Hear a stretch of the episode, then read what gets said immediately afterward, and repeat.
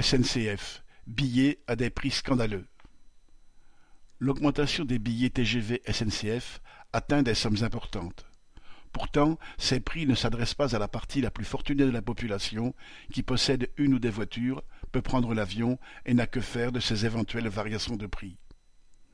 Les augmentations de prix concernent ceux qui ne peuvent faire autrement que d'utiliser le train pour eux et leurs familles pour se rendre sur leur lieu de vacances.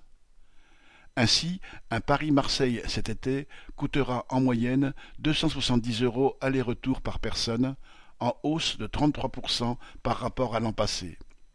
Par comparaison, en avion sur une ligne régulière d'Air France, il est possible de trouver le même voyage pour cent deux euros par personne. Marseille n'est pas une exception, mais à l'image des tarifs des lignes TGV. La SNCF n'a pas le couteau sous la gorge à cause d'une situation financière catastrophique. Au contraire, elle a connu en 2022 une évolution de son chiffre d'affaires et de son bénéfice qui en fait le meilleur résultat depuis bien des années. Le chiffre d'affaires s'est monté à 41,4 milliards d'euros, en hausse de 21% sur un an.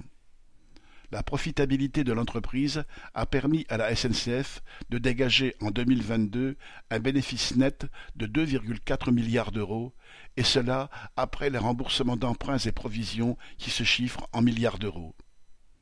Et c'est cette entreprise-là qui juge opportun de raqueter ses voyageurs puisque l'occasion s'en présente. C'est sans complexe qu'un des dirigeants de la SNCF a froidement expliqué devant la caméra la cause de ces augmentations.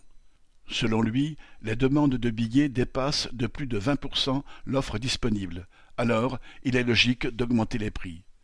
La SNCF applique une logique capitaliste qui lui fait, depuis des années, fixer ce qu'elle appelle des prix de marché. En parallèle, lorsqu'elle crée une pénurie, la demande dépasse l'offre et cela permet de taxer les clients. Voilà ce qu'est aujourd'hui la grande entreprise publique dont tous les gouvernants sont fiers.